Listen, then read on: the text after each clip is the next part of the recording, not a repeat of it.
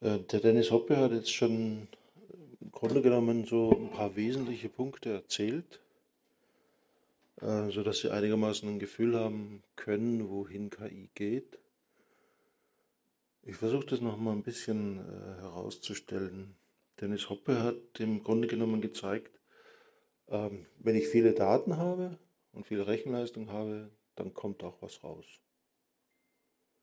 Und tatsächlich ist es mir leicht gefallen, mich auf den Vortrag vorzubereiten, weil ich eigentlich nur Zeitung lesen musste. Und in der letzten Woche habe ich so einfach ein paar Meldungen gelesen, wo man dann sieht, in welche Richtung geht das. Es gab die Meldung, dass wir das Wetter nicht mehr berechnen müssen. KI kann das Wetter so gut vorhersagen wie eine Computersimulation. Schaut man genauer rein, ähm, wird klar, wir verfügen über so viele Wetterdaten, dass wir im Grunde genommen eine Aussage, wie äh, mein Urgroßvater das äh, vor 125 Jahren anhand des Bauernkalenders machen konnte, auch heute mit KI durchaus machen können. Äh, denn die Langzeitbeobachtung, die sich im Bauernkalender niederschlägt, kann die KI natürlich erheblich schneller, intensiver auswerten, hat mehr Daten zur Verfügung und kann das Wetter auf die Art und Weise relativ gut vorhersagen. Bei mir zu Hause war das relativ einfach. Hat das Birnhorn einen Hut, wird das Wetter morgen gut. Hatte was mit äh, atmosphärischen Verschmutzungen zu tun, hatte was mit äh, Sonneneinstrahlung zu tun. Ähm, was macht KI aber heute? KI geht im Grunde genommen hin und sagt, ich habe eine Wetterlage, die kann ich anhand von vielen Daten beschreiben. Dann durchsuche ich im Grunde genommen äh, meine bisherige Information und äh, frage mich, welches Wetter ist dann das wahrscheinlichste am nächsten Tag. Das System wird äh, ziemlich gut funktionieren und äh, es wird die Kosten für die Wettervorhersage möglicherweise reduzieren. Es wird aber etwas äh, nicht können, was wir, ich äh, glaube, im Jahr 2000 oder 99, Jahreswende 99, 2000, meine älteste Tochter ist da gerade auf die Welt gekommen. Da gab es einen äh, wunderschönen äh, Sturm Lothar, ähm, der den Wettersimulanten damals entgangen ist, äh, aufgrund der damals noch geringeren äh, Rechenleistung, die dem deutschen Wetterdienst zur Verfügung stand. Gerade solche Ereignisse, die ungewöhnlich sind, weil sie sozusagen aus dem normalen Wetterablauf herausfallen, weil sie nicht das sind, was wir sowieso erwarten, Gerade das ist für die KI dann relativ problematisch äh, zu finden, weil eben außergewöhnliche Dinge in einem System, das sich über statistische äh, Informationen äh, an Mustern orientiert, sehr viel weniger gut äh, zu finden sind. Das Ungewöhnliche oder das Unvorhersehbare ist bekanntlich unvorhersehbar ähm, und das wird es für die KI schwierig machen. Das heißt, wir, wir sind in so einer Situation, äh, wo wir immer wieder mal landen mit der KI. Wir können das sozusagen, ja, nano, das habe ich ja sowieso erwartet, mit der KI recht gut vorhersagen und wir können das Überraschende mit der KI relativ schlecht vorhersagen. Und damit wird sie in vielen Bereichen schlechter sein als die Computersimulation. Was wir aber sehen werden, ist, dass es weiterhin eine große Begeisterung für das Thema KI geben wird. Ich glaube, gestern äh, kam es in den Nachrichten, die Justizministerin hat, glaube ich, bekannt gegeben, dass jetzt äh, alle Gerichte durchdigitalisiert sind. Das war etwas, worüber ich mich sehr gefreut habe, weil man endlich äh, etwas erreicht hat, was man vor 20 Jahren hätte machen müssen. Aber der nächste Teil der Meldung war dann schon faszinierend für mich. Äh, man hoffe in Zukunft, äh, die KI in Gerichten einsetzen zu können. Und da muss man sich dann die Frage stellen, ähm, ja, klingt gut. Äh, jeder, der mal einen Prozess geführt hat, weiß, es geht über Monate, Jahre, bis man zu einer Entscheidung kommt. Die Prozesse sind langwierig. Ein Richter muss verstehen, worum es eigentlich geht, insbesondere wenn es um technische Dinge geht. Wir haben mal eine Firma verklagt. Richter haben nicht verstanden, worum es geht. Haben Gutachten eingeholt. Die Gegenpartei hat gesagt, nee, glauben wir nicht. Der Richter hat gesagt, hm, was machen wir jetzt? Hat dann gesagt, okay, ich gebe den Fall an den nächsten Richter ab. Also freut man sich schon, wenn man hört, KI wird eingesetzt und die KI kann dann in Sekunden entscheiden oder in Sekundenbruchteilen entscheiden, was passiert. Das Problem ist nur, meine Damen und Herren, natürlich können Sie Muster in Gerichtsurteilen finden. Nur Gerechtigkeit finden Sie in den Mustern nicht. Und äh, weder das, was das äh, Recht anstrebt im Sinne von Gerechtigkeit, noch das, was Sie als Personen anstreben von Gerechtigkeit, ist in den Mustern zu finden, denn das Grundprinzip des Gerichtes ist nicht, alle Paragraphen gelesen zu haben zu dem Thema und dann logisch herzuleiten, was das Ergebnis ist, sondern das Grundprinzip des Gerichtes nennt sich Verhandlung. Und eine Verhandlung bedeutet, dass verschiedene Menschen ihre unterschiedlichen Sichtweise auf ein Thema vor Gericht vortragen und das Gericht dann zu bewerten hat, welche Sichtweise es selbst einnimmt, indem es entweder der einen oder der anderen oder einem Teil der einen oder einem Teil der anderen Sichtweise folgt. Ich zitiere einen äh, Juristen in der Ausbildung. In Österreich müssen die Juristen ein sogenanntes Gerichtsjahr machen, das ist glaube ich in Deutschland auch so. Er sagte, nach einer Verhandlung kam die Richterin zu ihm und sagte, beide Parteien lügen, suchen sie sich aus, wer gewonnen hat. Das ist natürlich der allerschlechteste Fall von menschlicher Entscheidung, nämlich zu sagen, kann eh nichts machen. Die KI wäre an der Stelle aber nicht viel besser drin. Muster zu suchen wird auch der KI in diesem Fall nicht helfen. Noch weniger würde es der KI helfen, Logik im Gerichtssystem zu finden. Das ist kein äh, muss ich auf Deutsch übersetzen, einschlagen auf die Juristen, sondern unsere Rechtssysteme sind nicht logisch aufgebaut. Das heißt, äh, unsere Rechtssysteme sind an den Aktualitäten ausgerichtet. Etwas passiert, es gibt einen Aufschrei in der Öffentlichkeit, der Bundestag beschließt irgendetwas. Durchaus nicht irrational. Ja, man stellt fest, dass es äh, eine Steigerung der Kinderpornografie durch das Internet gibt. Man geht hin und sagt, dann muss ich jetzt hier eine Regelung treffen.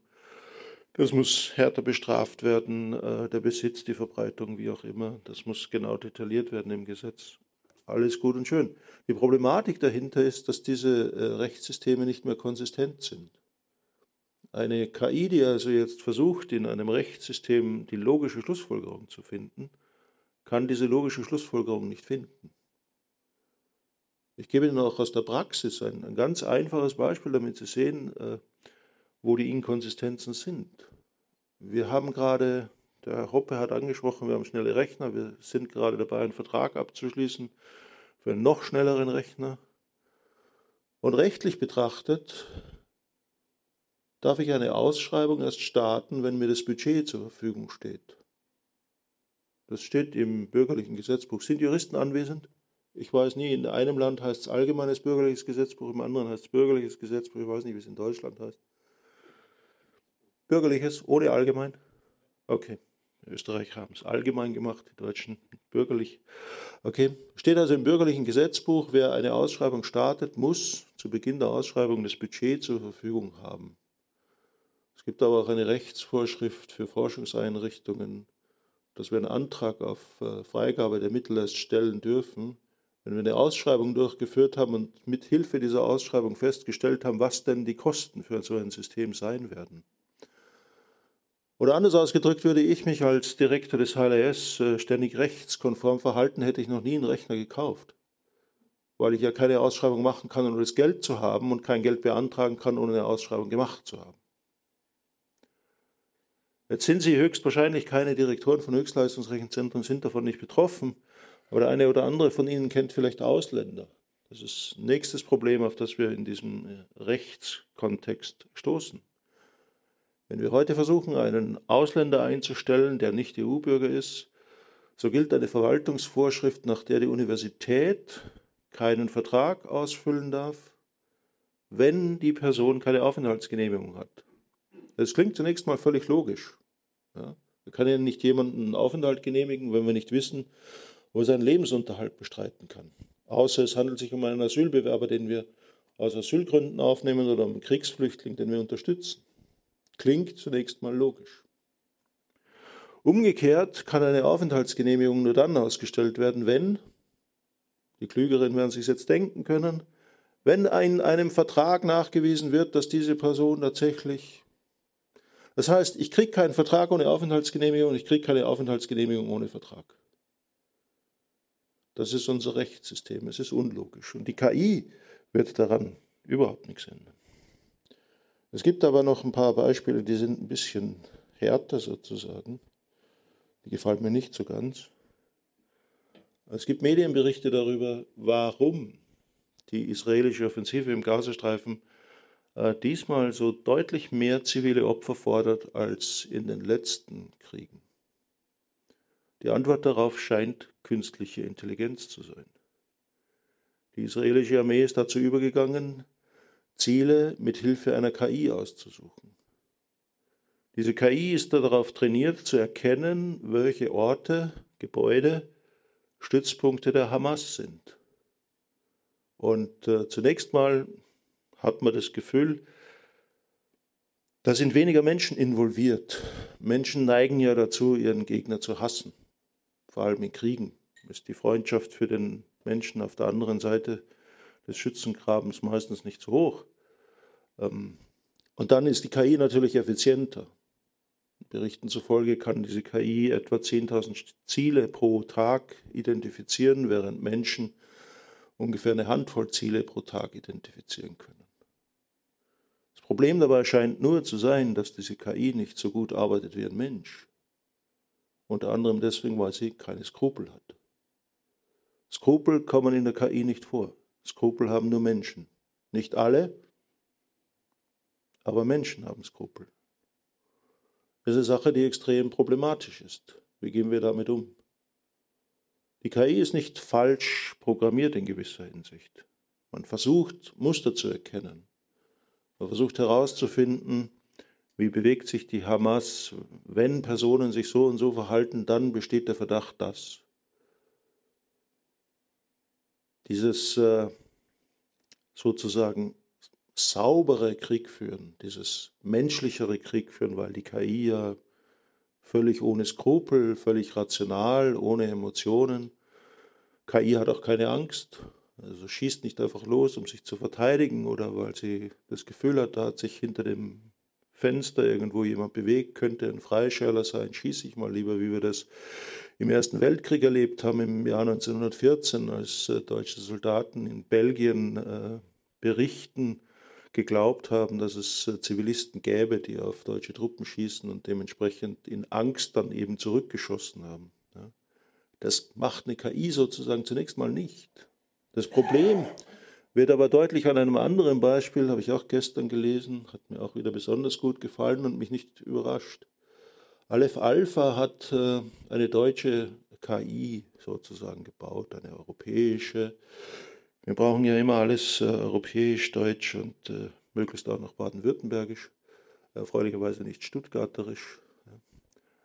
Ähm, und diese KI zeichnet sich durch etwas aus, was äh, niemanden, der sich in sozialen äh, Netzwerken bewegt und äh, täglich viel Text in sozialen Medien liest, überraschen kann.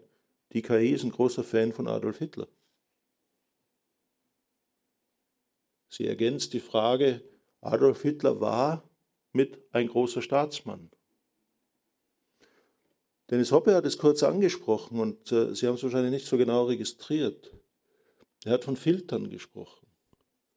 Die Problematik liegt darin, dass die KI mit allen Daten gefüttert wird. Das soll sie ja. Sie soll ja von allen Menschen lernen, wie man sich menschlich ausdrückt.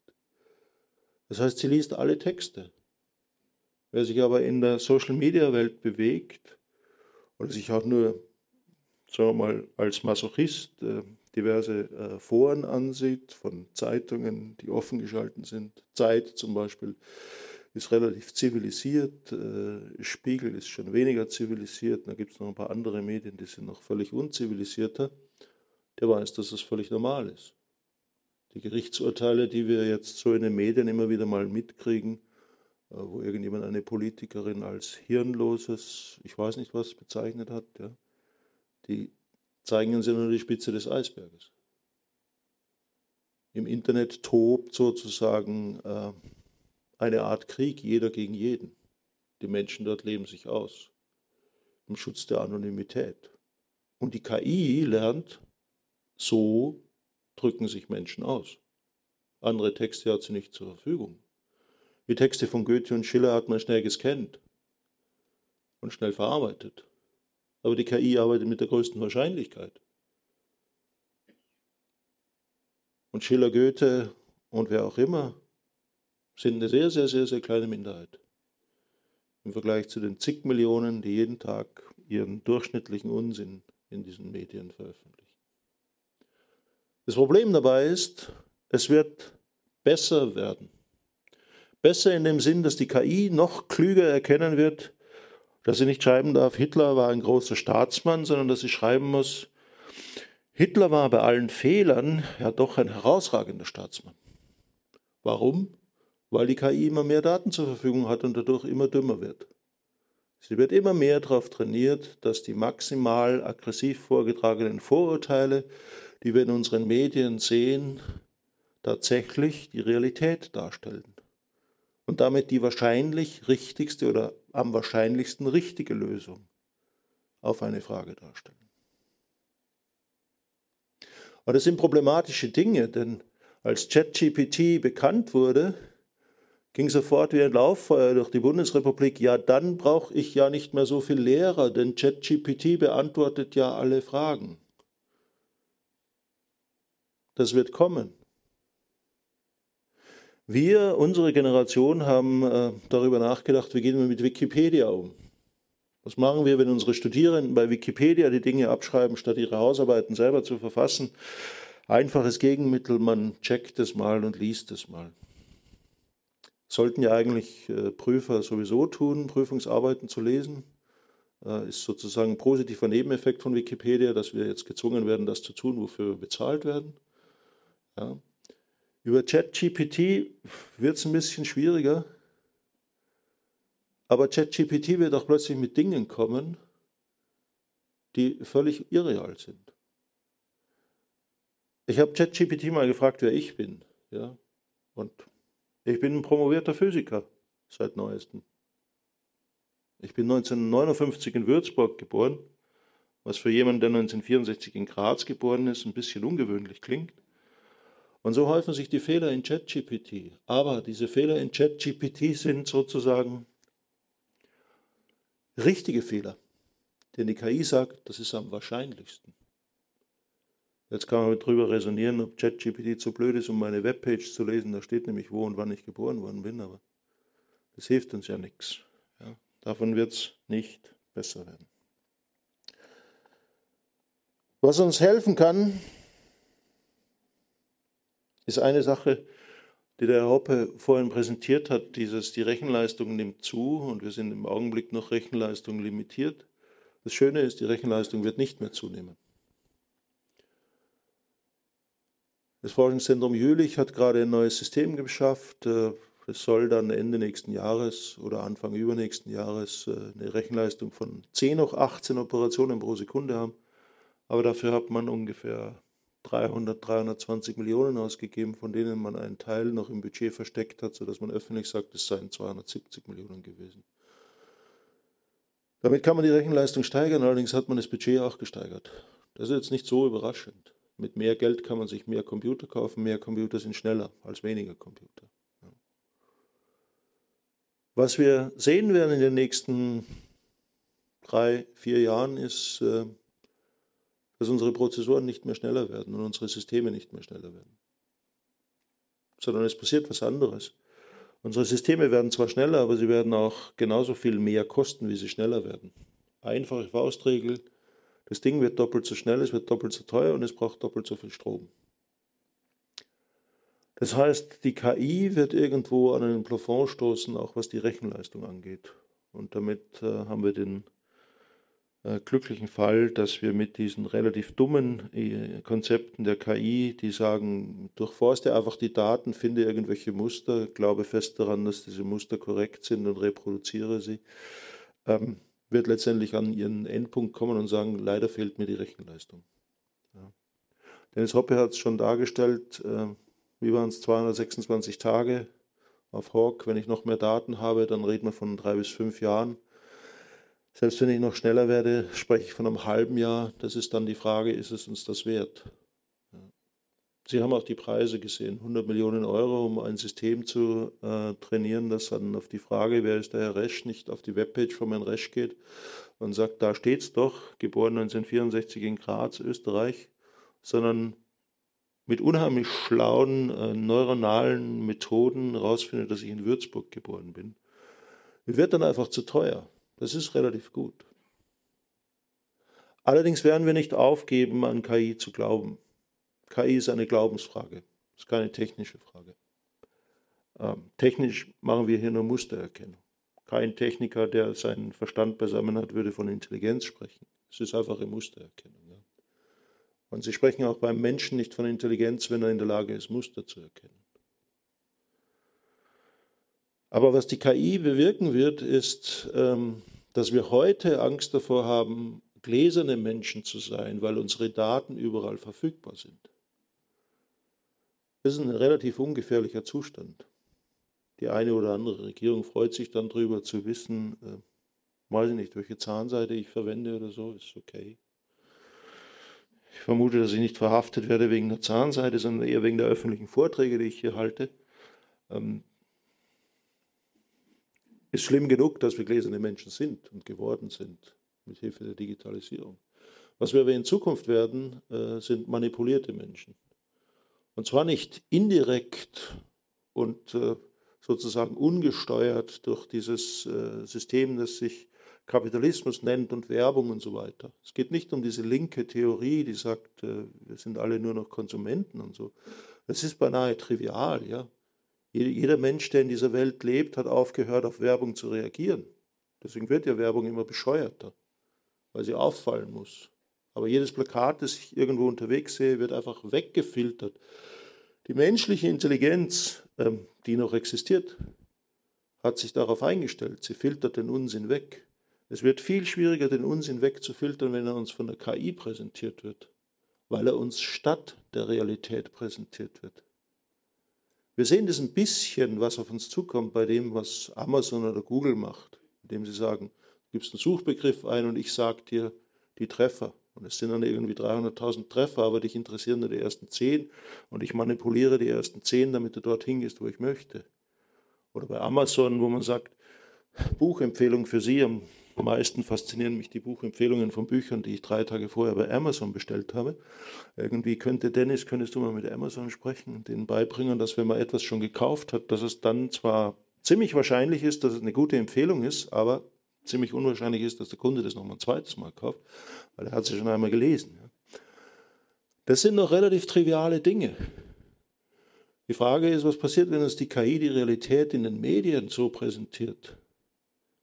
weil die Zeitungsberichte nur noch von KI geschrieben werden. Die Zeitungsberichte kriegen in der Zwischenzeit nur noch ein paar Zeilen, in denen so ungefähr der Sachverhalt dargestellt wird und dann erfindet die KI daraus eine Meldung. Wer ist Michael Resch? Ein 1959 in Würzburg geborener Physiker. Nee, ein in 1964 in Graz geborener Mathematiker vielleicht sagt jedenfalls meine Universität. Aber was macht die Meldung, wenn da steht Terroranschlag in sowieso, keine weitere Informationen?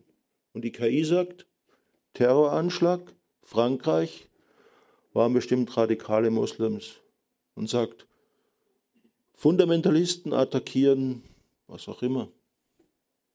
Und füllt die Lücken mit irgendwas, was am wahrscheinlichsten ist. Jetzt kommt es darauf an, wie die KI trainiert ist. Hat sie vorher hauptsächlich mit Zeitungsmeldungen trainiert? Sagt sie vielleicht islamische Fundamentalisten? Hat sie mit den grauenhaften Ergüssen deutscher Internetbenutzer trainiert? Sagt sie vielleicht radikale Linke? Man weiß es nicht. Es ist auch nicht mehr feststellbar, weil alle Medien sich über KI ihre Nachrichten generieren lassen, ihre Texte und Bilder zusammenstellen. Und das ist dann eine sehr interessante Welt. Und das ist dann eine Welt, wo es nicht mehr so wichtig ist, ob irgendein Datum von mir bekannt ist, sondern wo man sich die Frage stellen muss, wer kontrolliert denn die KI? Und viele denken jetzt, ja, Regierungen würden dann die KI kontrollieren.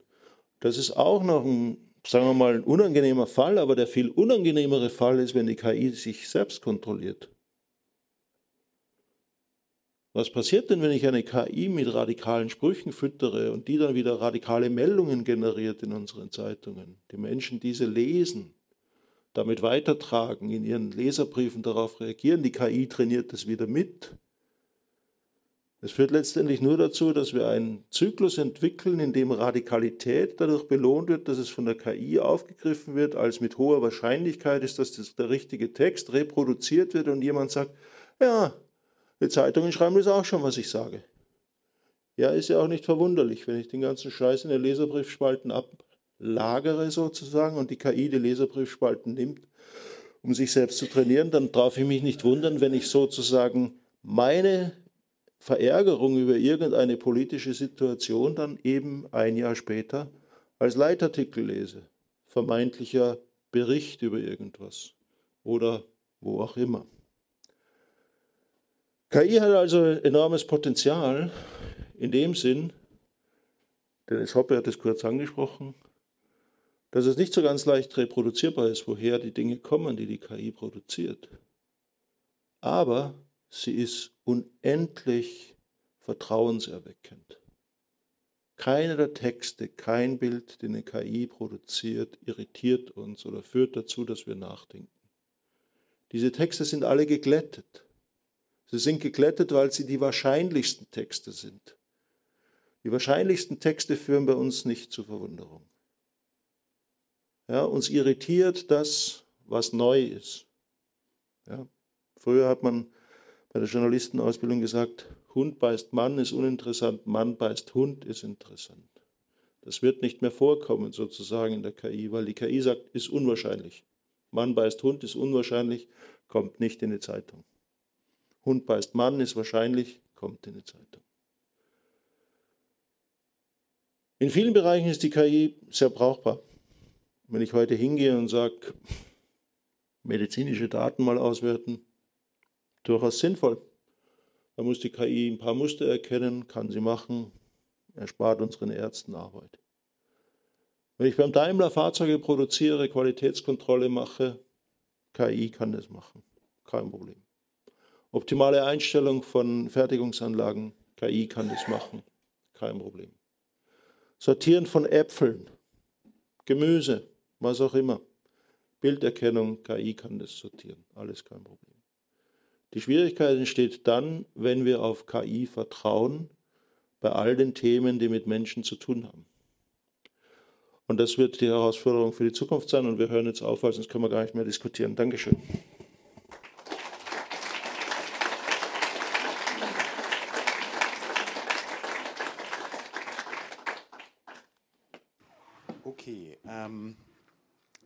Wir werden es jetzt auch gleich zu, für Fragen äh, aus dem Publikum äh, öffnen, ganz klar.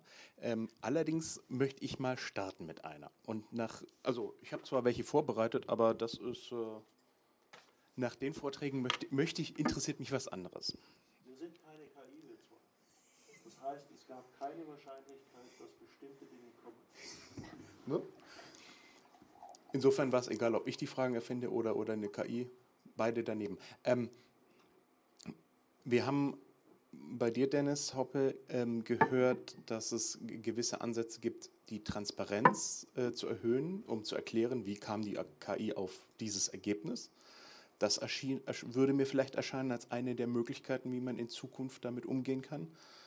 Und die andere, die vielleicht so ein bisschen besser zu deinem Vortrag passt, ähm, Michael, wäre, wir müssen sehr genau aufpassen, wo kommen die Trainingssätze her für äh, eine KI damit die eben nicht reproduziert, was in sozialen Medien sozusagen veröffentlicht wurde, als jetzt ist das die Wahrheit.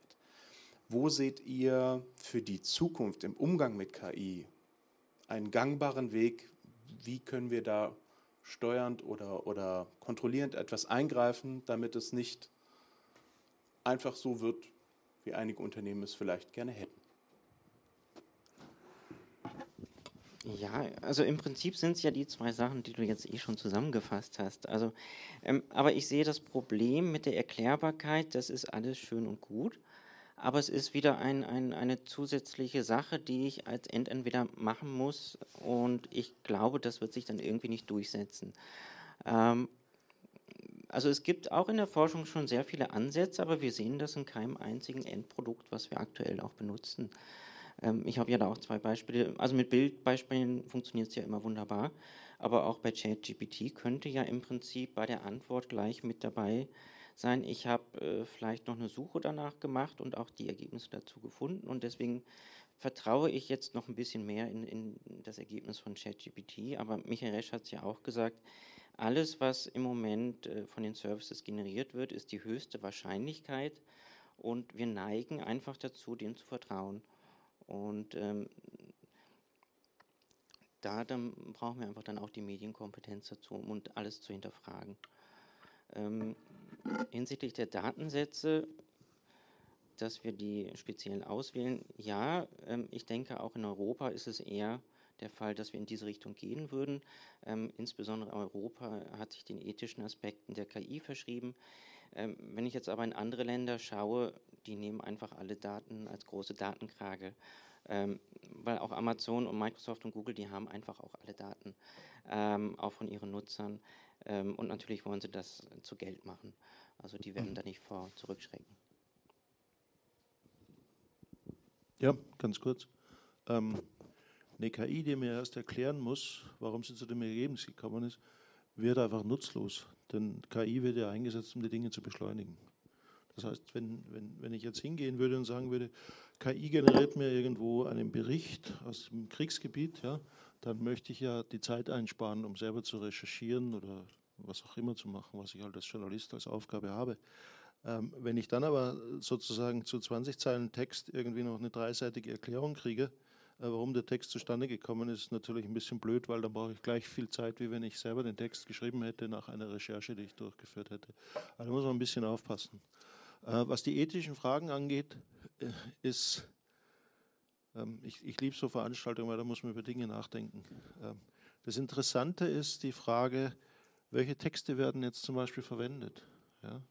würde ich, würde ich jetzt hingehen und sagen, ich trainiere die KI nur noch mit Texten aus, den, aus dem Internetforum der Zeit, weil dort sind lauter intelligente Menschen, die sagen nur liebe und nette Sachen, sind nicht aggressiv und so. Und schließe jetzt die Bild zum Beispiel aus. Ja. Dann würde vielleicht eine Mehrheit der Bevölkerung sagen, nein, das kann doch nicht sein, weil die Zeit halt weniger Leser hat als die Bildzeitung. Ja. Also dann kommen wir plötzlich wieder in die Diskussion äh, die, zur richtigen Frage eigentlich, nämlich Wer darf denn eigentlich entscheiden, was die KI für das Wahrscheinlichste hält oder für das Natürlichste oder für das Logischste? Ja. Und das ist relativ schwierig, weil die, die Ethik, die, die in Europa immer diskutiert wird, die setzt meistens hinten an und sagt, eine KI darf das und das und das dann nicht machen. Aber das, was die KI macht, kommt vorne über die Daten rein dann geht man hin und sagt, ja gut, aus ethischen Gründen darf man nicht alle Daten verwenden. Da geht es aber nicht darum, dass die KI ethischer wird, sondern da geht es darum, dass meine persönlichen Daten für die KI nicht verfügbar sind. Das heißt, die ethische Diskussion geht teilweise völlig am Problem vorbei und äh, betrachtet nicht die Frage, was ist, wenn ich mit den Daten der gesamten Bevölkerung etwas erzeuge, was ich dann wieder durch einen Filter durchlassen muss, um sozusagen den, den Minimum an Zivilisation zu erreichen, den wir glauben zu haben. Und was ich persönlich glaube, ist, die, die, das ist jetzt kulturpolitisch sozusagen, die Entwicklung der Menschheit geht ja in die Richtung nicht zu sagen, lasst uns äh, mit Hurra und äh, die große Mehrheit entscheidet, wie die Lemminge über die Klippe laufen, sondern lasst uns die Frage stellen, wie können wir besser werden. Und äh, ich frage mich gerade, ob die KI sozusagen unser, unser Peloponnesischer Krieg ist, ja, wo die athenische Demokratie da mit Begeisterung entschieden hat, eine Strafexpedition nach äh, Sizilien zu schicken, was zum Untergang Athens geführt hat, weil es völlig Unsinn war und das Volk da in einer Aufwallung von Rache gesagt hat, ja, das lassen wir uns jetzt nicht bieten. Wir haben den Krieg gegen Sparta zwar schon gewonnen, aber diese, ich glaube, die Leute aus Syrakus waren das damals, die, die haben die unterstützt, die müssen wir jetzt auch nochmal bestrafen. Und ja, und feste drauf. Und äh, die politische Führung hat gesagt, um Gottes Willen, Leute, seid nicht wahnsinnig, wir schicken jetzt nicht, wir haben gerade einen Krieg gewonnen, wir schicken jetzt nicht unsere Flotte und unser halbes Heer dann nach Sizilien. Wer weiß, was rauskommt. Ja. Ich frage mich gerade, ob wir mit der KI unseren peloponnesischen äh, Moment sozusagen erleben, wo wir sagen, wir haben eine relativ hohe Entwicklungsstufe erreicht. Es geht uns relativ gut. Wir leben relativ lang. Noch nie in der Geschichte der Menschheit haben Menschen, und zwar so viele Menschen, so lang gelebt, Und zwar mit so hoher Lebensqualität. Das darf man auch nicht vergessen. Wir liegen ja nicht alle in den Betten rum. Ja. Mein, mein, Großvater ist mit 65 in Rente gegangen, mit 69 erster Schlaganfall und dann mit, äh, muss kurz rechnen, 73, äh, nee, Entschuldigung, 72 war er tot. Ja. Also es war erstens ein kürzeres Leben und zweitens war es schon gar nicht mehr so schön nach dem ersten Schlaganfall. Mein, meine Eltern sind jetzt 85, 86, leben glücklich und zufrieden. Äh, mein Vater hatte einen Schlaganfall. 14, 15 Minuten später war die Rettung da. Drei Tage später hat er mich begrüßt. Ähm, wird es aufgezeichnet hier? Kann Audio, mein Vater ja. auch hören? Er begrüßt mich dann ich komme nach drei Tagen, nachdem mir die Familie ja nichts erzählt, wie es meinen Eltern geht, ja, kommt und sagte, guck mal, so kann ich den Arm schon heben. Ja. Äh, Jahrgang 38, völlig klar, was die Geste gemeint hat. Ja. Ist okay. Ist eine ganz andere Art von Lebensqualität, die wir heute erreicht haben. Ja. Oder ich frage mich, ob wir, ob wir sozusagen äh, das alles verschenken, indem wir sagen, jetzt, jetzt lasst das mit dieser KI, die kann so schön Muster erkennen, die soll doch bitte unsere Entscheidungen treffen, ob wir nicht was aus der Hand geben, was wir uns über, ich weiß nicht, 2000, 3000 Jahre erarbeitet haben. Nämlich die Fähigkeit, ein kommunikatives System zu entwickeln unter Menschen, äh, die, die, die sich die Dinge ausverhandeln. Ja? Das ist für mich so die ethische Frage. Mhm. We weniger, wessen Daten verwende ich. Ob ich Ihre oder Ihre Daten verwende, ist jetzt ethisch sicher problematisch, weil Sie es vielleicht nicht wollen und Sie vielleicht schon, ja. Aber für mich viel problematischer ist äh, dieses ethische Problem, dass ich die KI nehme und sage, du gehst nicht auf den sozusagen höchsten Stand des Denkens, sondern gehst auf den möglichst durchschnittlichen, unterdurchschnittlichen Stand des Denkens und machst das zur Norm. Wir gehen hin und sagen, yeah, die Technik hat es jetzt geschafft, dass wir das Dümmste unter uns herausfiltern können und das zur Norm machen können. Das halte ich für ein ethisches Problem, für ein echtes ethisches Problem.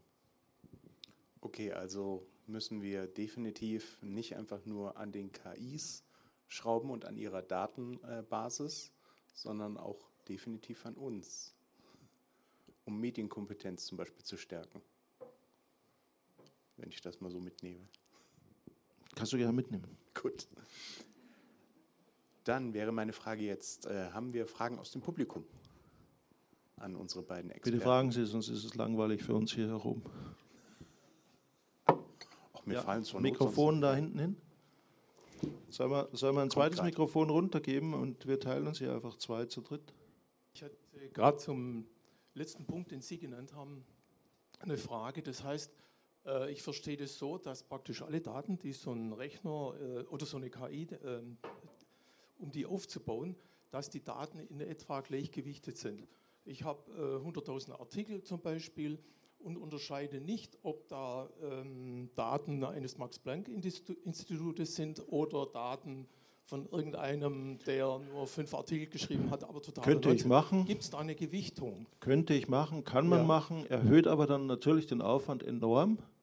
Denn der Vorteil der KI oder dieses Trainings und des Nutzens der Digitalisierung ist ja, dass ich sage, geh durchs Netz, such dir deine Texte selber mhm. und lerne anhand dieser Texte. Wenn ich aber hingehe und sage, zeig mir einen Text, dann lese ich diesen Text erst und sage dann, ah ja, sieht sinnvoll aus, passt. Und dann lese ich den nächsten ja. Text. Da werde ich nie fertig. Dann, dann trainiert ja. das Ding nicht ein halbes Jahr, bis es durch alle Texte durch ist, sondern ist klar. Aber sagen wir ja, so, wie so schnell lesen Menschen jetzt, sagen wir mal, eine Million Seiten? Ja, ja. Im kleinen Umfeld würde ich halt so vorgehen, wenn ich eine Information habe im Internet, schaue ich halt, wer hat die ja. rausgegeben.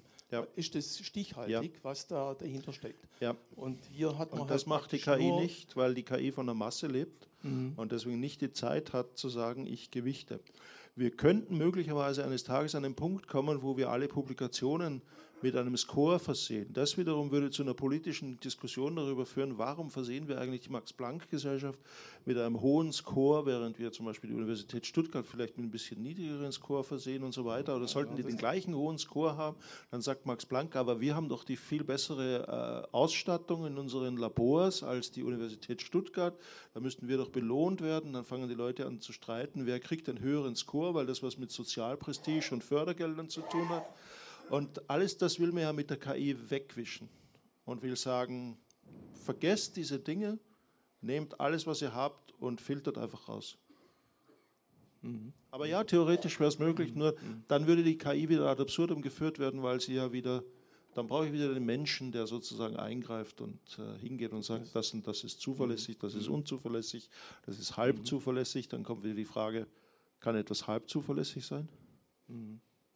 Ja. Aber da ist halt die Gefahr, weil praktisch, wenn alle Fakten aus der, aus der Wissenschaft, aus der Kunst, wenn die eigentlich stimmen, wenn es nur um Fakten geht, aber wenn es um praktisch um, so wie Sie gesagt haben, um Menschen, dann hat man plötzlich Informationen, die halt vielleicht äh, widersprüchlich sind und die KI bietet einem eine Information, die eben falsch ist und viele Menschen sind dann geneigt, das zu glauben. Das äh, wäre halt praktisch die Gefahr. Ja. ja. Okay, danke schön. Dennis, wolltest du dazu noch was ergänzen? Äh, ja, noch mal ganz kurz. Also, dass wir dann, also ich, ich würde mal sagen, also damals haben wir dann ein Label praktisch zu den Daten hinzugefügt, äh, wo es dann auch eher darum ging, die Daten zu klassifizieren, dass der Mensch vorher noch geschaut hat, okay, auf dem Bild ist jetzt ein Hund zu erkennen, auf dem Bild ist eine Katze zu erkennen. Das ging bei überschaubaren Datenmengen schon äh, zum Antrainieren. Heutzutage, ich hatte es ja auch in den Beispielen, wir haben da 5 Milliarden Eingabedaten, Dokumente, Bilder. Da kann man jetzt auch einfach nicht mehr durchgehen und man überlässt jetzt im Prinzip das Anlernen der kompletten KI. Und das sind jetzt auch die verschiedenen Stufen, die wir in der KI-Forschung durchgegangen sind. Äh, früher war dann die menschliche Interaktion mit dabei, das nennt sich dann halb überwachtes Lernen. Und mittlerweile ist man dann eher im Bereich unüberwachtes Lernen. Okay, danke. Zweite Frage. Ja, ich habe zwei Fragen. Und zwar die erste Frage bezieht sich äh, auf die Anwendung von Texten, die bei ChatGPT äh, generiert werden. Wenn die beispielsweise in der Schule eingesetzt werden, an der Hochschule von Studierenden, von Schülern, dann kann man die relativ leicht erkennen, weil es ist eine sehr verquaste Sprache, eine sehr gestochene Sprache. Und das fällt auf, also im Vergleich zum, äh, zum üblichen Sprachduktus. Ich stimme zu. Von denjenigen, die solche Texte eingehen. Nun habe ich aber gehört, dass ich sozusagen meinen Duktus mit meinen Schachtelsets, mit meinen Das-Konstruktionen, mit meinen äh, vielen Substantiven auch die KI trainieren kann, sodass im Prinzip gar nicht mehr auffällt, äh, dass dieser Text nicht von mir ist, sondern der generiert sozusagen meinen spezifischen Schreibstil. Wie kann ich verhindern, äh, dass sozusagen die Studierenden, die Schüler, ich will jetzt niemand was unterstellen oder irgendjemand anders, auf die Idee kommt, sozusagen seine eigenen Texte äh, in die KI einzuspeisen. Und damit wäre doch äh, Betrug Tür und Tor geöffnet, beziehungsweise gibt es irgendwelche Möglichkeiten mit KI-Wasserzeichen dann doch irgendwo ein Merkmal zu setzen, wie diese Texte zustande gekommen sind. Und die zweite Frage ganz schnell noch.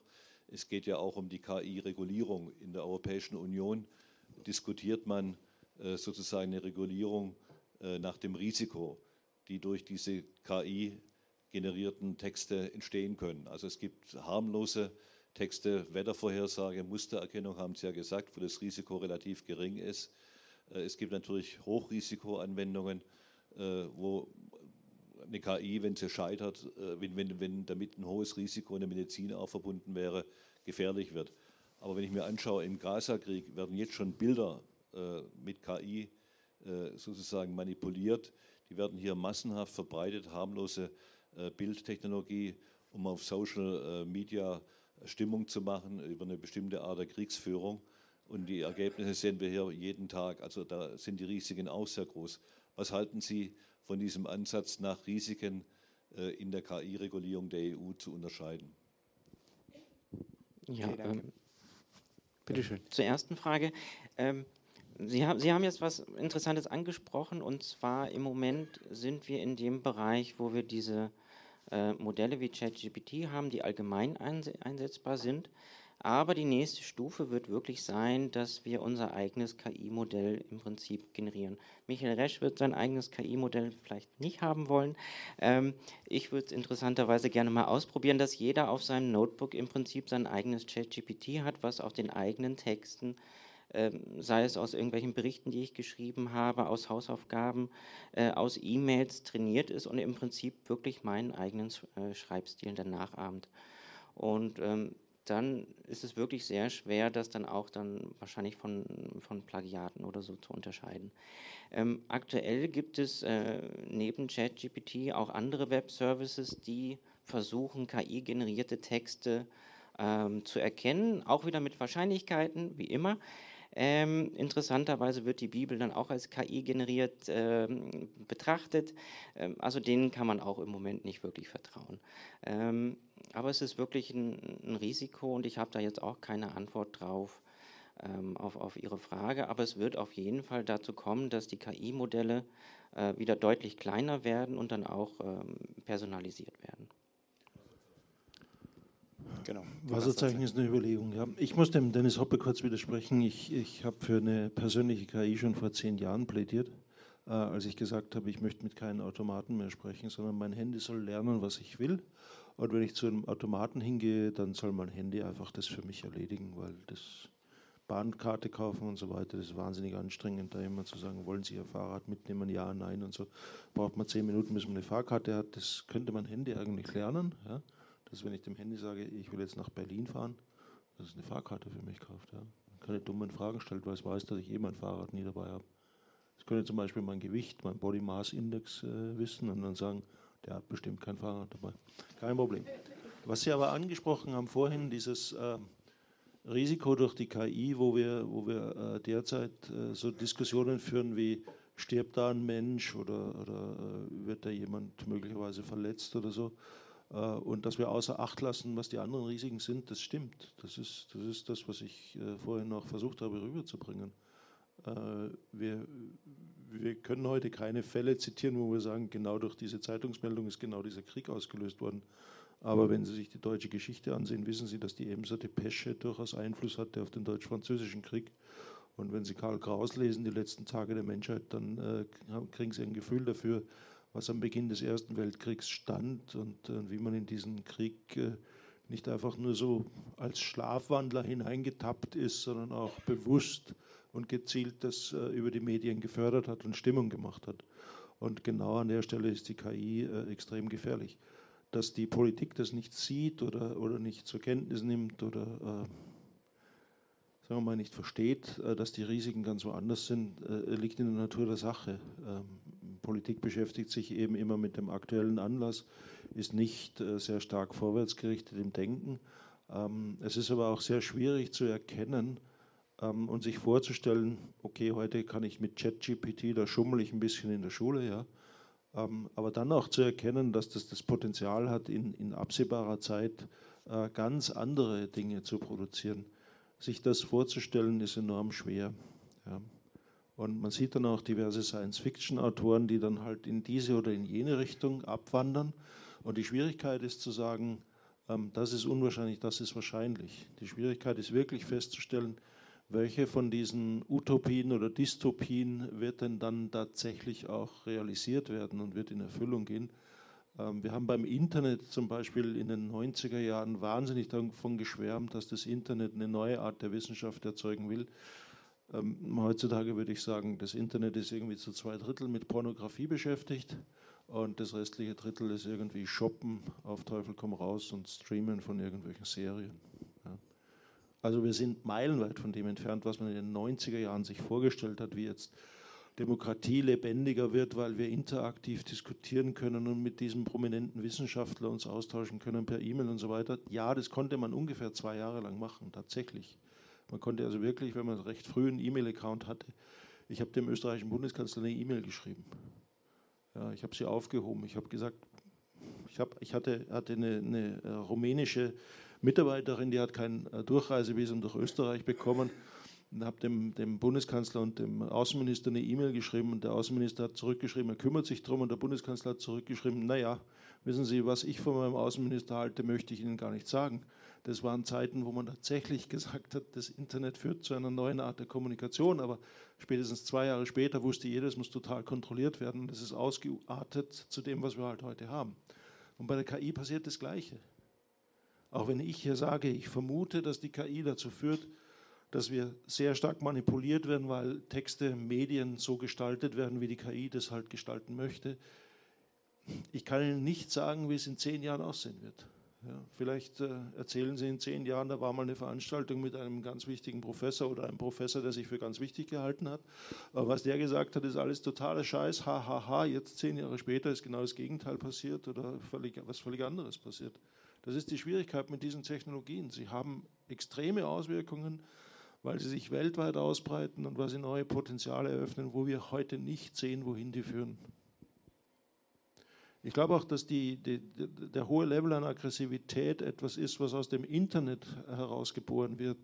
Wir hatten Anfang dieses Jahrhunderts Diskussionen mit Soziologen zum Thema, dass die Kommunikation zwischen Menschen, die einander nicht sehen, und das ist Internetkommunikation, ja, dass diese Kommunikation extrem reduziert ist und dadurch extrem aggressiv wird. Es kommt extrem schnell zum Missverständnis. Eine ironische Bemerkung, die ich hier mache, sehen Sie mir im Gesicht an, dass es Ironie ist ja, an meiner Körperhaltung, an allem. Sie sehen, das ist nicht aggressiv gemeint. Ja. Im Internet sehen Sie das nicht. Und wir konnten beobachten, wir haben Tests dann gemacht, nicht wissenschaftlich jemals ausgewertet, sondern einfach Tests gemacht. Ich schreibe etwas rein in ein Forum und ich formuliere es zweideutig.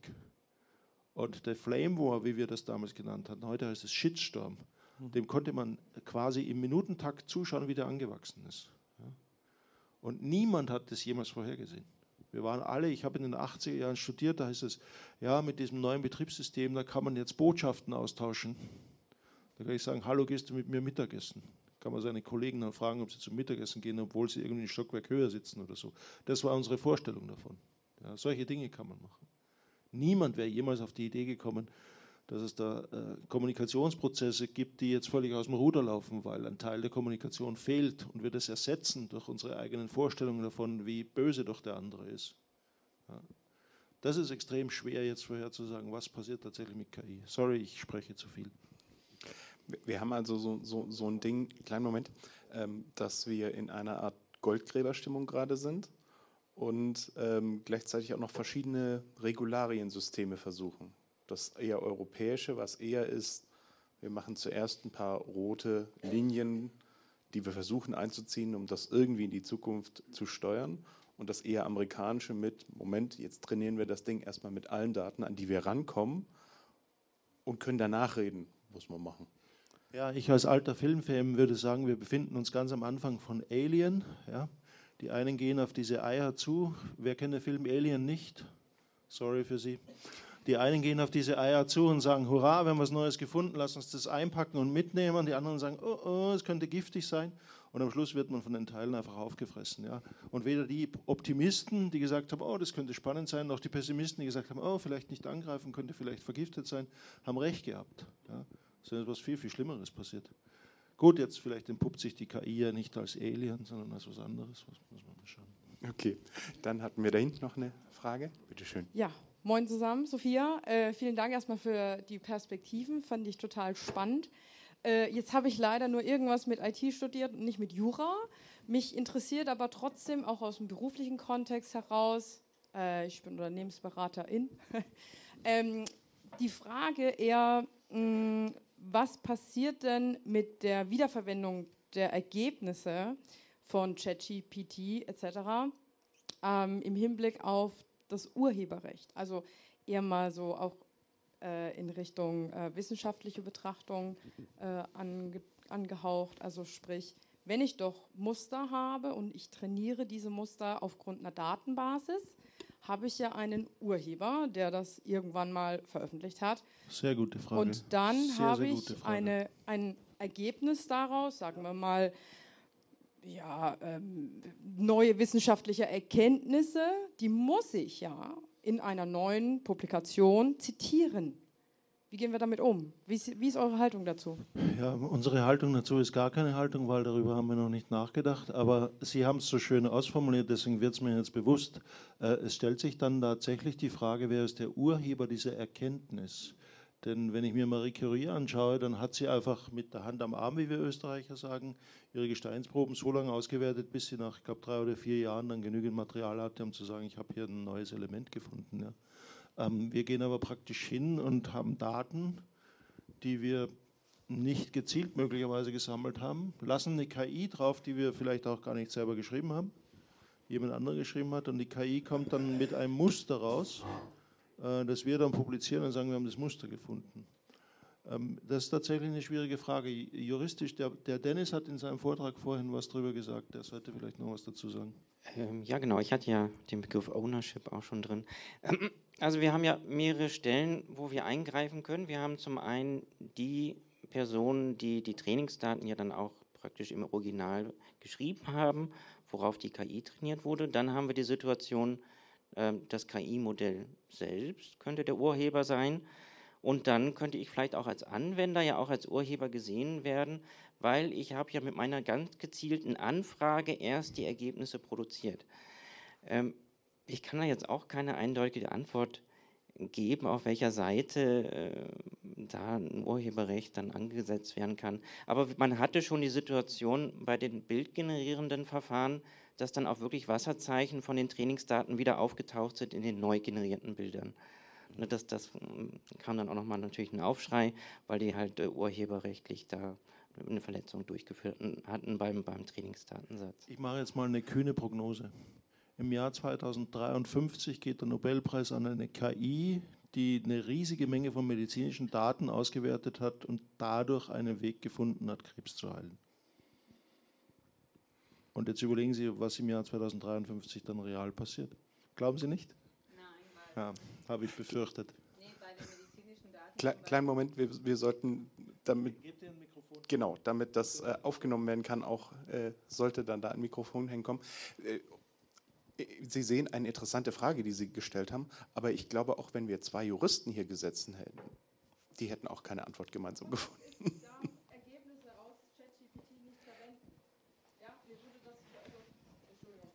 Entschuldigung. Also wir machen Kontext erst das ist, fertig und dann das. Der Kontext ist, dass ich, ähm, dass mein Unternehmen mir untersagt hat, alle jeglichen Informationen, die durch die KI, welche auch immer da ist, ähm, nicht verwenden darf. Ja, das waren ja. die Juristen in Ihrem Haus, die. Man geht erstmal auf Nummer sicher, bis es geklärt wurde, genau. Jetzt kommen wir zur Medizin. Also bei der Medizin glaube ich deshalb noch nicht so schnell, weil äh, die Datensätzen eigentlich sehr viele fehlen, weil viele medizinische Datensätze kommen ja aus Europa oder Nordamerika, aber Südamerika, Afrika, Ozeanien fehlt alles und Asien auch, also riesigen Datensätze. Und bis die drin sind, bis auch die Menschen auch, ich meine, die Menschen gucken ja auch mehr und mehr auf Datenschutz und anonym, die dann irgendwie umgeschaltet sind, dass sie die auch freigegeben werden. Also das ist zwar Südostasien, ja klar, also es gibt natürlich ein paar Staaten wie Südkorea oder so, die sind da, oder Japan, die sind da wahnsinnig schnell, aber der Rest hinkt so hinterher, also, also, also vor allem bei medizinischen Daten. Weil wenn man guckt, zum Beispiel, also äh, es gibt, glaube ich, jetzt eine neue Anwendung ähm, für Früherkennung bei Hautkrebs. Das ist alles auf Hellhäutige sozusagen. Es war, es war ironisch gemeint. Genau. Es war ironisch gemeint. Doch kein Nobelpreis für die KI im Jahr 2053. Aber das war ja auch so ein Teil deines Vortrags, dass es auch so die, neben der Berechnungskraft der Computer die Grenze gibt, welche Daten und wie viele Daten sind noch vorhanden, um weitere Trainings zu machen. Und da gibt es eben Bereiche, wo da wohl noch schneller als 2026 schon die Bremse Ja, kommt. aber gerade der, der Medizinsektor, da haben wir ja auch einen großen Datenschutz, jetzt auch in Deutschland oder Europa. Äh, ich will jetzt nicht die Diskussion anfangen, ob, ob die DSGVO dann bei uns die Innovation hemmt im Bereich KI. Ähm, das lassen wir heute mal außen vor. Ähm, aber, aber solche Themen sind natürlich dann auch gerade im Gespräch, wenn es darum geht, Daten zu bekommen. Auch am Anfang von der Pandemie hätte man schöne Vorhersagen machen können, aber in Deutschland hatten wir einfach keine Datensätze. Aber Griechenland und so, die haben schon fröhlich äh, Vorhersagen gemacht, weil die einfach ihre ganzen Daten dann hergezogen haben, ohne nachzufragen. Aber Griechenland ist auch ein unfairer Vergleich, die sind uns ja technisch weit voraus. Ja, das stimmt. okay, dann haben wir da noch eine Frage. Mhm. Also vielen Dank für die beiden Vorträge. Jetzt hat mich die Diskussion ein bisschen überholt mit meiner Frage. Ich war jetzt äh, irgendwie, ja, irgendwie sehr dankbar, dass Sie das ähm, Gebiet mit den medizinischen Daten zum Schluss nochmal äh, aufgebracht haben, weil das kommt eigentlich immer in den KI-Vorträgen. Da heißt es ja, Mustererkennung im medizinischen Bereich geschenkt, also das, das funktioniert, äh, das, das ist auf alle Fälle äh, ein Erfolgsmodell.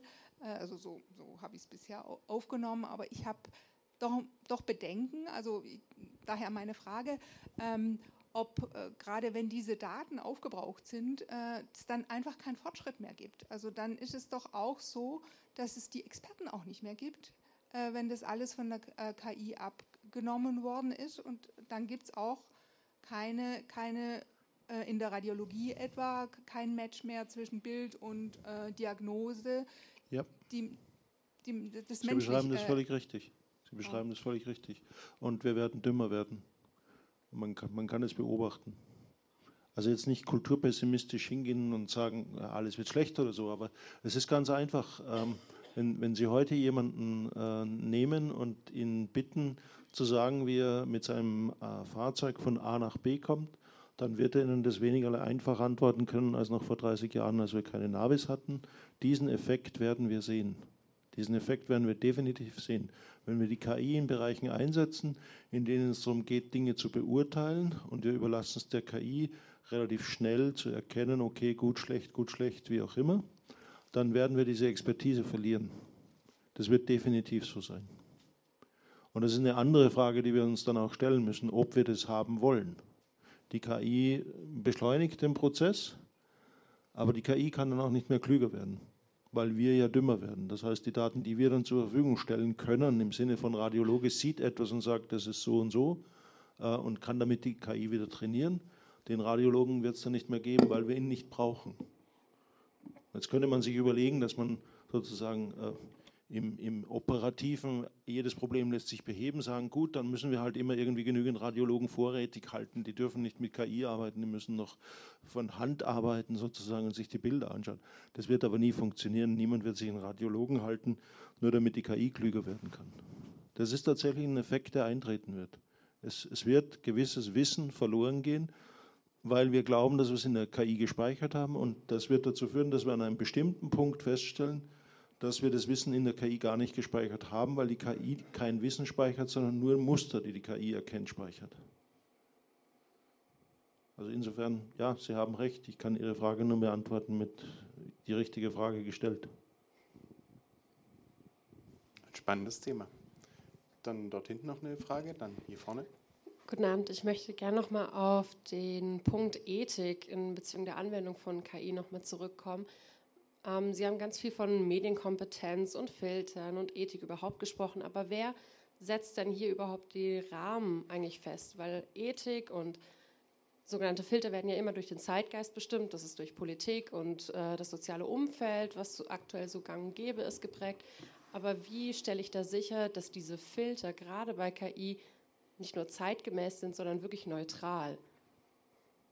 Gar nicht. Filter sind nicht neutral, deswegen heißen sie Filter jetzt in dem Fall besprochen, zum Beispiel ein ganz, natürlich ein sehr hartes Beispiel, aber wie mache ich einer KI klar, dass zum Beispiel Abtreibung, dass das normalisiert werden sollte und sich eben nicht, je nachdem, auf welchem Kontinent, in welchem Land oder Staat ich mich verhalte, dass das das Schlimmste überhaupt ist? Das können Sie nicht, weil Sie keinen gesellschaftlichen Konsens dafür haben, dass genau das die einzige mögliche Meinung ist, die auf der Welt existiert. Das heißt, wenn Sie so einen Filter setzen, dann machen Sie keine objektive oder rationale oder irgendwie geartete, technisch nachvollziehbare Entscheidung, sondern Sie treffen eine politische Entscheidung. Das ist für mich ganz entscheidend, dass jeder, der mit KI arbeitet, sich darüber im Klaren sein muss, dass der Unterschied zwischen der KI und uns der ist, dass die KI so tut, als würde sie rational entscheiden, aber in Wirklichkeit unsere Vorurteile reproduziert, während wir mit unseren Vorurteilen in der Lage sind zu reflektieren, dass wir Vorurteile haben, die sie auch ausdrücken können und dann darüber diskutieren können, welchen Urteilen wir dann tatsächlich folgen wollen. Das heißt, diese Filter können nicht neutral sein. Führt das nicht dann aber auch eine Wechselwirkung zu einer Art von Zensur? Die ich eigentlich ja gerade, wenn ich eine ja. KI anwende, ja. umgehen ja. möchte, weil ich Absolut. ja auf das komplette Wissen zugreifen möchte. Das führt zu dem, dass äh, die Zensur, die wir ohnehin haben, sichtbar wird. Wir, wir sehen Zensur immer negativ, ja? aber ich, ich halte es jetzt nicht für äh, Zensur, wenn mir das, die allgemeine Art der Höflichkeit verbietet, irgendjemanden hier in diesem Raum zu beschimpfen. Ich fühle mich dadurch nicht unterdrückt. Aber es ist natürlich eine Einschränkung, die sozusagen besteht in meiner Wortwahl. Ja. Und man muss klar sagen, dass Zensur nicht per se negativ ist, sondern Zensur ist eine Entscheidung darüber, was wollen wir und was wollen wir nicht. wir sollten es begründen können, wenn wir sagen, wir wollen etwas nicht oder wir wollen etwas. Ja. Aber natürlich geht die Zensur nicht verloren durch die KI, sondern sie wird nur in den Vorurteilen versteckt und in den Filtern wird sie explizit gemacht. Und dieses Explizitmachen in den Filtern, das ist ein Teil der Diskussion, die gerade läuft und die immer schon im, im Internet gelaufen ist. Dieses, ihr wollt nur die Freiheit einschränken versus, wir können nicht alles im Internet zulassen, was wir in dem realen Leben nicht zulassen wollen. Und diese Diskussion habe ich äh, lange Jahre geführt. Ich hatte mal eine Diskussion, wo es um die Frage ging, ob, ob es der Regierung erlaubt sein sollte oder der Polizei erlaubt sein sollte, Kinderpornografie zu löschen. Und ich habe mit Internetaktivisten diskutiert, die gesagt haben, nein. Wenn ich der Polizei erlaube, Kinderpornografie zu löschen, dann wird sie irgendwann auch andere Inhalte löschen, aus politischen Überlegungen heraus und Zensur ausüben. Das heißt, man geht in diesem Bereich einen Weg, wo, wo es eine Gruppe von Menschen gibt, die das äh, sozusagen ausblenden. Die sagen, es gibt nichts Politisches, das ist rein technisch. Bilder, die im Internet unterwegs sind, sind rein technische Bilder. Da, da ist keine politische Konnotation, da ist keine gesellschaftliche Konnotation. Das ist weder gut noch böse, ist einfach ein Bild. Und aus dieser Diskussion müssen wir rauskommen und, und hingehen und sagen, doch, alles, was sich im Internet abspielt, ist Teil unserer Gesellschaft, Teil unseres Sozialsystems, unseres Gesellschaftssystems, unseres Rechtssystems. Und wir müssen damit leben und wir müssen auch dort mit der Frage immer uns konfrontieren, was wollen wir als rechtens haben, was wollen wir als geduldet haben, was wollen wir als verboten haben. Es ist ja nicht so, dass Dinge entweder verboten oder erlaubt sind, sondern es ist immer so ein Spielraum. Ja? Und äh, das Gesetz drückt eher den, den, das Schwarz-Weiß aus, die Realität in der Gesellschaft drückt aber aus, ähm, was wird als akzeptabel noch zur Kenntnis genommen und was wird als angenehm noch zur Kenntnis genommen. Wenn, wenn ich heute zum Beispiel diskutiere über, über Themen wie gleichgeschlechtliche Ehe und so weiter, dann sehe ich sofort, da gibt es große Bereiche, die sagen, okay, ja, wir sind aufgeklärt, ähm, wollen wir haben, aber wir verstehen es eigentlich nicht. Ja, das ist so eine, so eine Mischung aus Abwehr und Bereitschaft, das aber zu akzeptieren. Ja. Und wir sehen andere Bereiche, wo man sagt, das ist normal in Anführungszeichen, wo eine große Mehrheit klar sagt, das ist normal. Und bei Abtreibung haben wir genau dieses Thema, wo wir, wo wir äh, relativ klare Ablehnung und Befürwortung haben und wo wir dazwischen eine Grauzone haben, wo Menschen sagen, ja, ich finde es nicht gut, aber auf der anderen Seite finde ich es auch nicht gut, wenn wir die, die Frauen dann in die Illegalität treiben. Und um diese sozusagen facettenreiche Diskussion drückt sich die KI herum, indem sie sagt, Muster erkannt, aufgrund des Musters kann ich entscheiden. Und diese Diskussion über die Facetten müssen wir wieder einführen in die KI-Diskussion. Das ist aus meiner Sicht extrem wichtig, das dort wieder einzuführen und sich nicht verführen zu lassen durch die Aussage, ja, da habe ich ja jetzt eine KI, die hat was entschieden und dann setze ich noch einen Filter davor, der ist objektiv und dann ist das Thema gegessen und für immer erledigt. Das ist nicht so. Die KI suggeriert uns nur, dass wir Diskussionen, die in den 70er Jahren zum Beispiel zum Thema Abtreibung sehr schmerzhaft geführt worden sind, dass diese Diskussionen nicht mehr notwendig seien, weil ich kann jetzt sozusagen der KI sagen, sieh dir die Situation an, wie alt ist die Frau, ist sie vergewaltigt worden, ist sie aus einem anderen Grund schwanger geworden und trifft dann eine Entscheidung, ob sie abtreiben darf oder nicht, weil das ist dann eine rationale Entscheidung. Es ist genauso eine irrationale Entscheidung, weil die KI eben nur die Irrationalität unseres Handelns und, und unserer Texte Bilder, medialen Ausdrucksweisen nimmt und daraus versucht, ein Muster zu erkennen. Sie sehen also, warum ich als Soziologe gerne äh, bei einem Institut arbeite, wo der Techniker sagt, nee, nee, nee, nee, wir können Wertentscheidungen nicht ohne Menschen, die miteinander diskutieren, äh, erklären, sondern eben nicht mit der Maschine, sondern das müssen wir du weiterhin bist also so rein machen. im Egoismus bei uns. Ja. Nur weil es dir Spaß macht. Genau. Ja, Habe ich mir schon gedacht. So, wir hatten noch eine Frage hier vorne, dann noch eine hier und dann noch da hinten.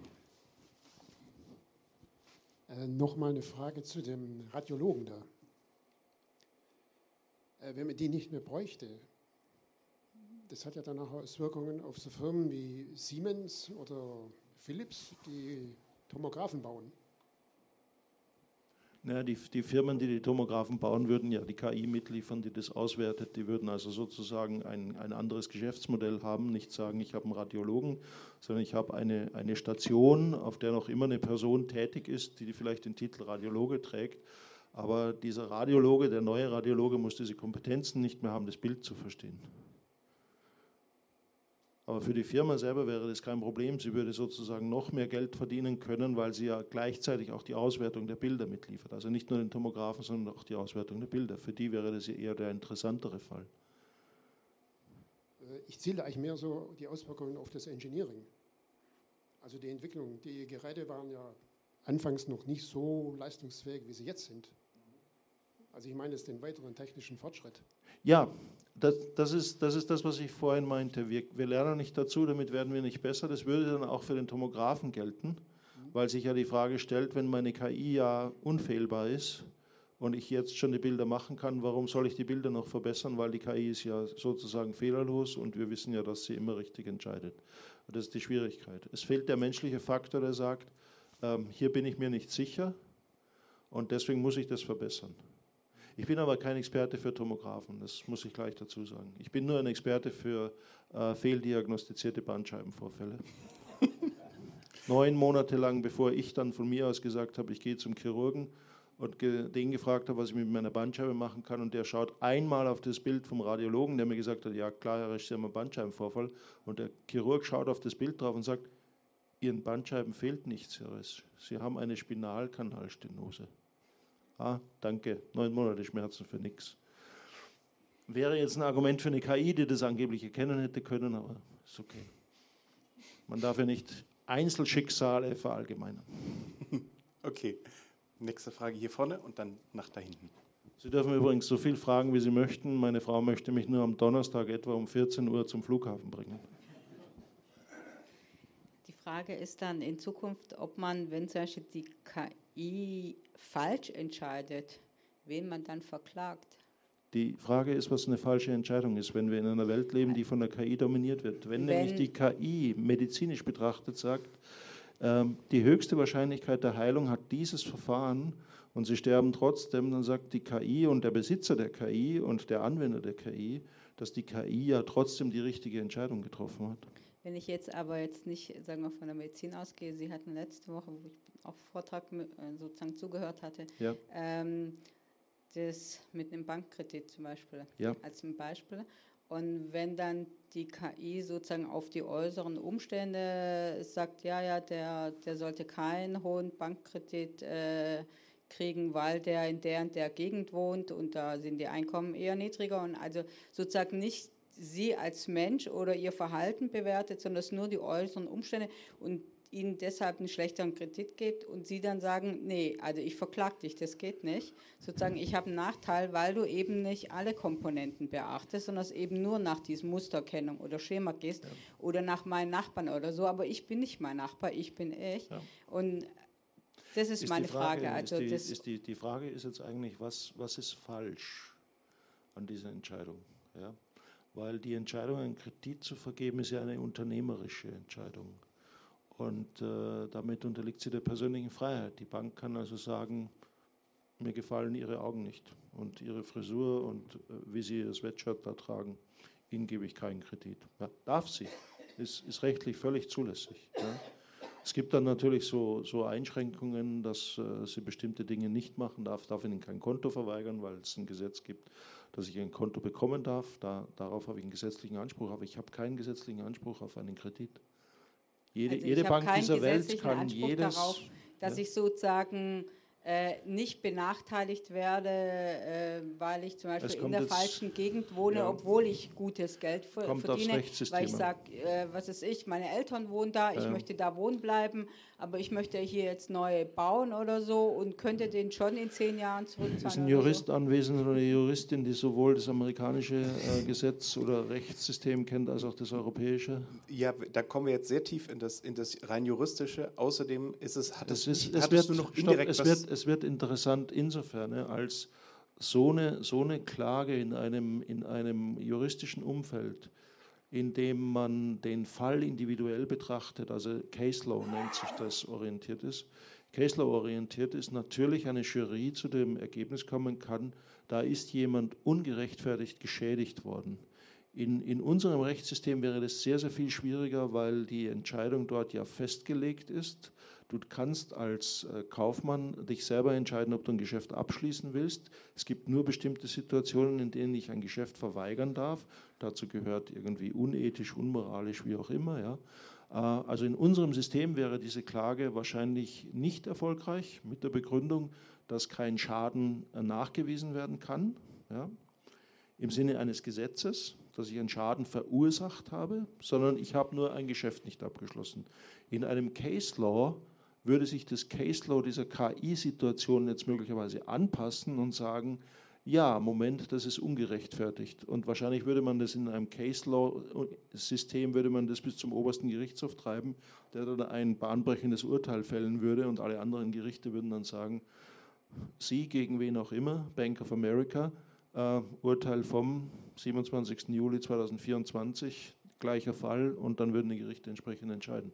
Also Aber es ist tatsächlich wieder Aushandlung. Es ist tatsächlich wieder Aushandlung. Darf ich es oder darf ich es nicht? Aber betrachte ich es als eine Entscheidung, die frei ist, oder betrachte ich es als eine wir, Entscheidung, wir sollten jetzt die nicht noch tiefer in die. Ah, doch, ist nee, ich spannend. wollte nur fragen, also in Deutschland könnte es im Prinzip dann passieren, wenn ich dann sage, okay, die KI hat im Prinzip dem meiner Meinung nach falsch entscheiden. Ich will die verklagen und dann, wenn, sagen wir mal, in 20 Jahren geht das Ganze ans Gericht, da sagt die zweite KI, nee, das ist so 80 Prozent ist das, tut sie richtig entscheiden oder 90 Prozent, nee, du hast nur Chancen, wird abgewiesen. Nachrichten, Sozusagen die, die eine KI betrachten. entscheidet falsch und die zweite sagt nee, dann auch. Nachrichten betrachten. In Deutschland, ja. Äh, das war heute, glaube ich, in den Nachrichten, äh, Banken, glaube ich, äh, vergeben Kredite in Deutschland nach Schufa-Auskünften ja. und geben dort schlechtere Konditionen. Ich bin jetzt gespannt, ob das ausjudiziert wird, ob jemand klagt, vielleicht eine Konsumentenvereinigung, Konsumentenschützer, wie auch immer, und ob das dann äh, dazu führt, dass man sagt, äh, geht nicht oder geht schon. Und das wäre dann wieder eine Entscheidung, die man dann in Analogie auf das Thema KI anwenden könnte. Wenn die Schufa, die ja ein sehr einfaches Schema hat, die sagt im Prinzip, was hast du an Schulden aufgenommen, wie hast du es zurückbezahlt, KI würde vielleicht noch ein Stück weiter gehen, würde das statistisch noch auswerten und Muster erkennen und so. Aber das wäre so ein Fall, den würde ich beobachten und sagen, wenn da eine Entscheidung fällt, die sagt, Schufa-Auskunft kann nicht sein, reicht nicht aus, ist rechtlich unzulässig, dann hätte das sicher Auswirkungen auf jemanden, der versucht, über eine KI eine ähnliche Entscheidung herbeizuführen. Also das, das würde ich beobachten, wenn Sie das interessiert. Ich habe es heute in den Nachrichten gehört und fand es sehr, sehr interessant. Okay, wir hatten dort hinten noch eine Frage und dann sollten wir auch so langsam. Wer muss, wer muss nach Hause? Soll sich bei mir melden? Nehme ich den Schlüssel und sperre hier zu, wenn ich das letzte gehe? Ähm, vielen Dank für, für die Gedanken soweit. Äh, mein Eindruck war, das war bisher sehr dystopisch, was wir besprochen haben. Ich habe mal ein, äh, finde ich, sehr schönes Bild äh, gehört, dass äh, JetGPT für die Sprache sowas ist wie der Taschenrechner für die Mathematik war.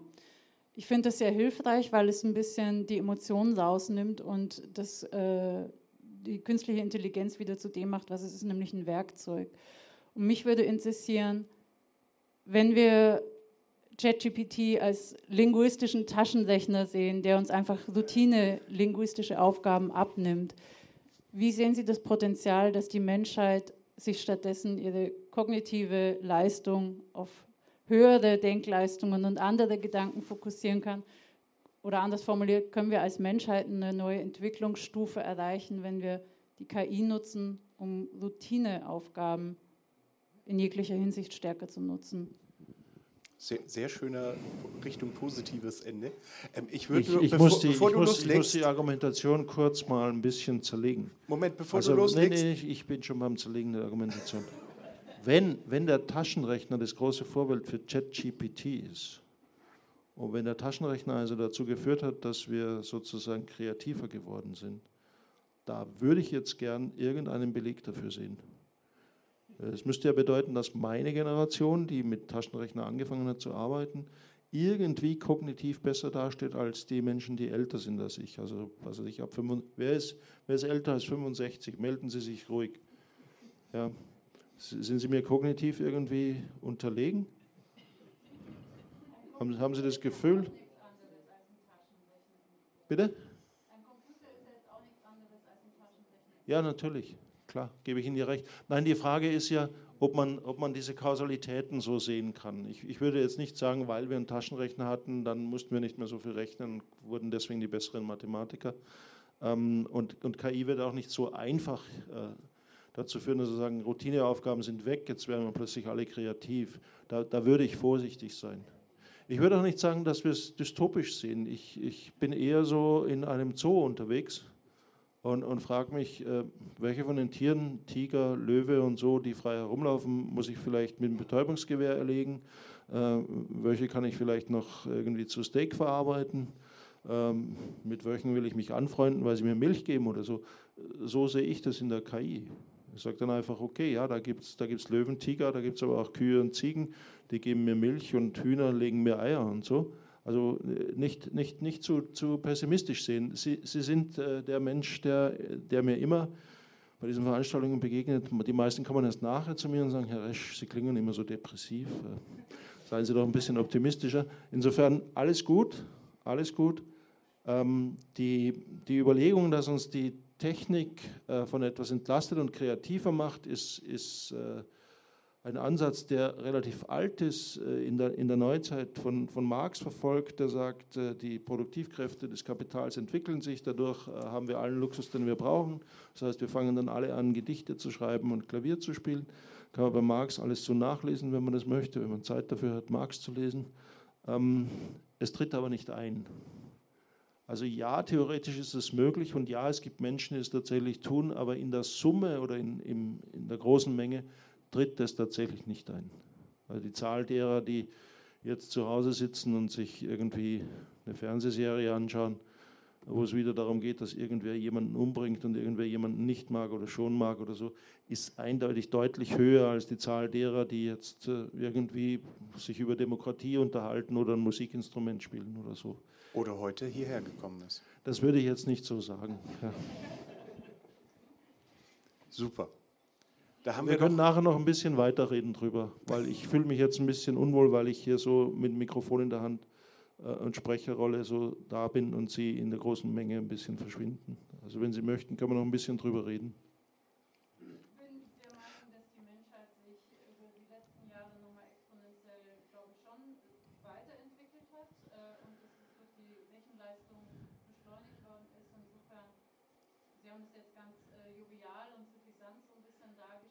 Eben, sage ich ja, unfair.